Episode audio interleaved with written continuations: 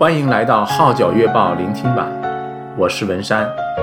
以下文章刊登在加拿大《号角月报》，二零二一年八月号，题目是《李东略为谁放弃巴西寻金梦》，撰文是白年达。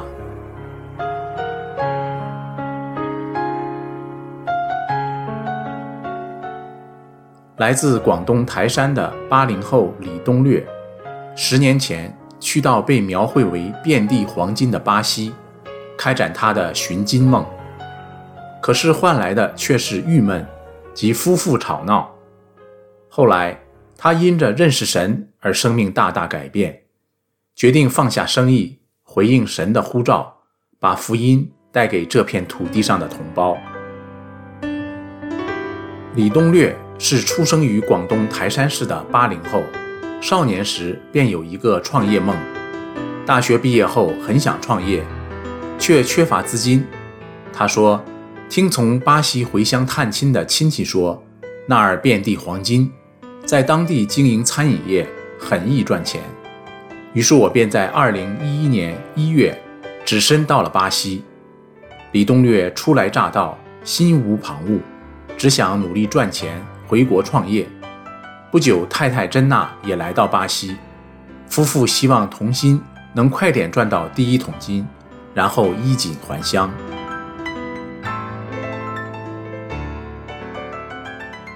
可惜生活又岂能尽如人意？李东略坦言：“我俩在国内都是大学生，生活不错，也没吃过什么苦头。来到巴西里约的小布。”承包了一间脚仔店经营，在那里生活了三年，大多是过着暗无天日的日子，每天在店铺工作十四、十五个小时，没有娱乐，生活枯燥乏味。店里的巴西工人又常旷工，只好自己辛苦顶上。后因生活郁闷，而导致李氏夫妇经常吵闹，加上巴西的经济开始不稳定，所以李东略。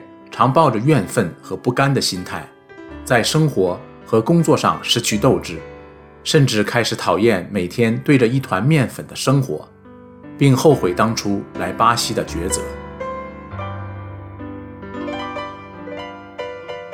由于脚仔店生意惨淡，后经亲戚介绍，李东略夫妇于2015年2月搬到里约的 Niterói 开始新生活。原来这一切都有神奇妙的预备。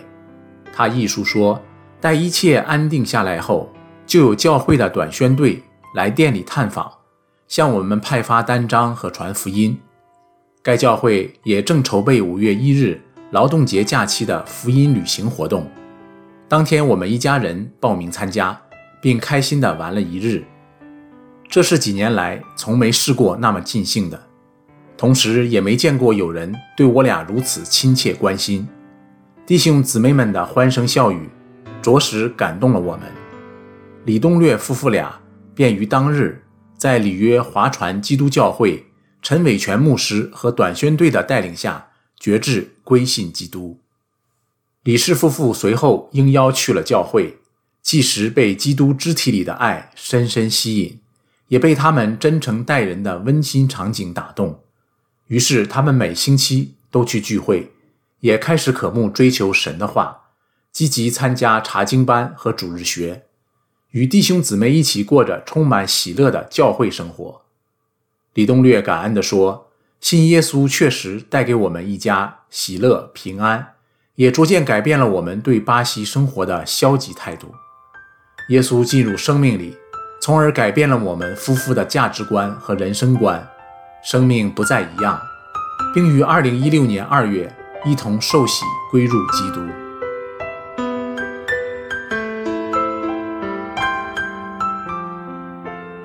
李氏夫妇在接受洗礼后，便以保罗在圣经以弗所书二章八节说：“你们得救是本乎恩，也因着信。这并不是出于自己，乃是神所赐的。”作为座右铭，他们知恩感恩。报恩，所以积极参与教会的侍奉。陈牧师看到他们热心侍奉和有追求的心，便鼓励他们去修读神学课程来装备自己。然而，东略却犹豫了，原因是担心自己没能力完成课程，且认为他的人生目标还没实现。当他求问神之际，神回应说：“不要怕，我与你同在。”于是，在两年前，他和太太一同报读了加拿大空中神学院的函授课程。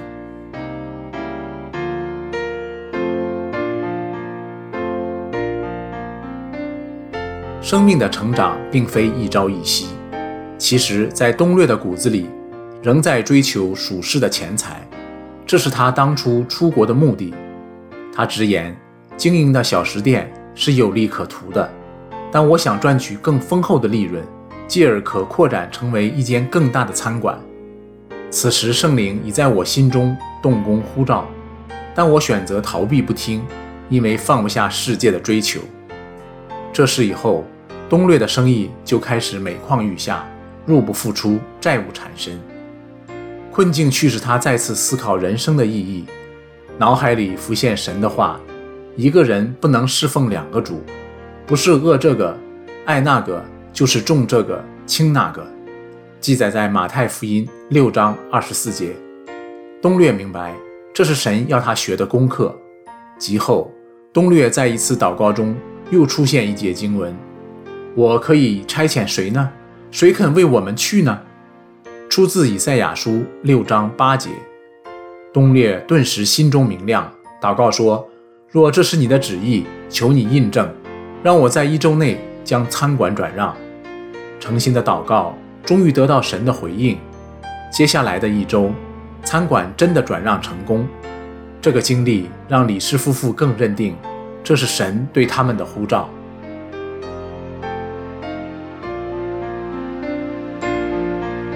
如今，李东略在里约划船基督教会分堂全时间侍奉。更感恩的是，太太与他同心合意，将生命献上，为主使用。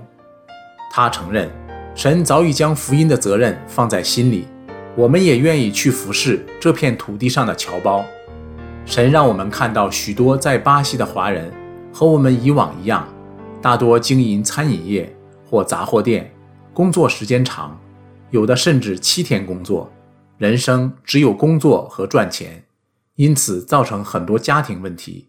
如父母无暇照顾子女，夫妻不和睦，缺乏社交，生活苦闷等，我盼望能将福音带给他们，也只有福音才能改变他们的生命，只有生命改变，人生才可以活得更有意义、更精彩。神借着困难和环境去塑造李东略的生命，从当初追求属世的物质，到现在追求永恒的价值。从当初的逃避到现在的顺服，期盼他这个活生生的见证可以成为同胞们的祝福。